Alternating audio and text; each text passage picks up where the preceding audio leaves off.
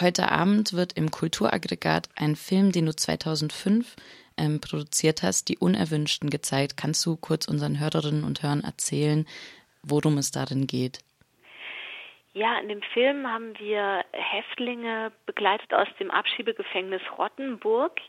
Ähm, viele von ihnen, ja, ganz junge Leute, die einfach mit Träumen nach Europa, nach Deutschland gekommen sind vom besseren Leben. Und die meisten von ihnen waren abgelehnte Asylbewerber, die einfach nicht innerhalb der Frist ausgereist sind, nachdem ihr Asylantrag abgelehnt wurde und kamen dann ins Gefängnis und dieser seltsame Raum, in dem wir sie begleitet haben, das war eben ein Gefängnis im Gefängnis. Also man muss sich vorstellen, das ist eine relativ große Haftanstalt und innerhalb dessen ist dann nochmal ein zweiter eingezäunter Bereich, in dem so ein kleiner Container steht. Und da sind eben die Abschiebehäftlinge inhaftiert gewesen. Und das sind ja Leute, die an sich kein Verbrechen oder keine Kriminal Tat oder so begangen haben, sondern ihr Verbrechen war sozusagen oder warum sie im Gefängnis sind, ist einfach, weil die Abschiebung von ihnen gesichert werden sollte.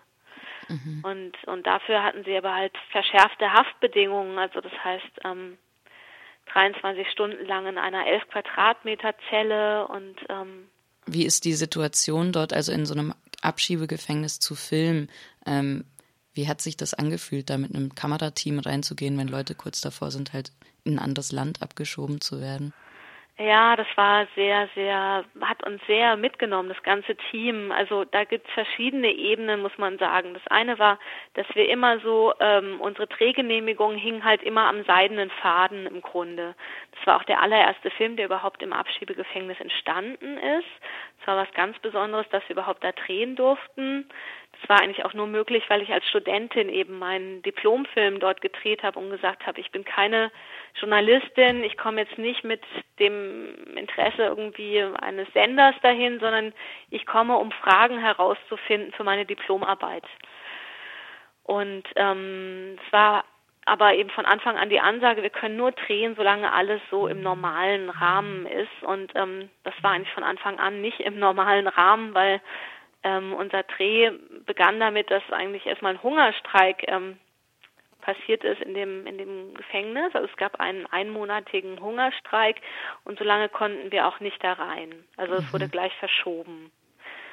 Und dann auch während wir dort waren, gab es dann auch so eine Art Revolte. Und mhm.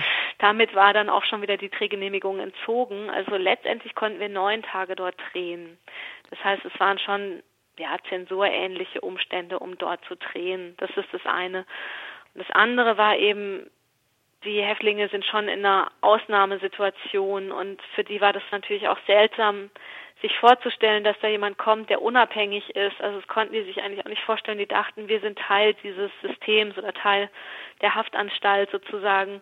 Und da war erstmal, als wir dann endlich drin waren, waren wir so froh und dann war aber eigentlich niemand bereit, mit uns zu reden von den Häftlingen.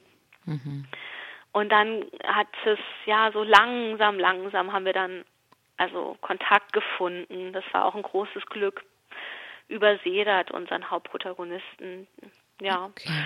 Und ähm, ja, es war sehr seltsam, also weil wir konnten dann am Ende des Drehtags eben wieder rausgehen und dann so in dieses liebliche Tübingen oder liebliche, liebliche Rottenburg dann wieder laufen und unseren Feierabend verbringen und die anderen mussten dort bleiben und das war sehr schwer auszuhalten. Und dann noch habt ihr auch noch Menschen, die in der Abschiebung beteiligt sind, also Angestellte, habt ihr auch noch interviewt. Wie war das? Ja, ja.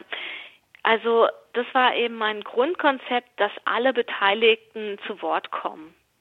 Und das war eigentlich auch die einzige Möglichkeit, ein Stück weit auch ähm, die, die also die, die äh, daran arbeiten, diese Abschiebehaft eben am Laufen zu halten, äh, überhaupt zu gewinnen, auch für dieses ganze Projekt. Also meine klare Absprache war, alle kommen zu Wort, die an der Abschiebehaft beteiligt sind. Das heißt, die Gefangenen und die Wärter und die ähm, Beamten dieser Abschiebehaft und derjenige auch, der die Abschiebung organisiert.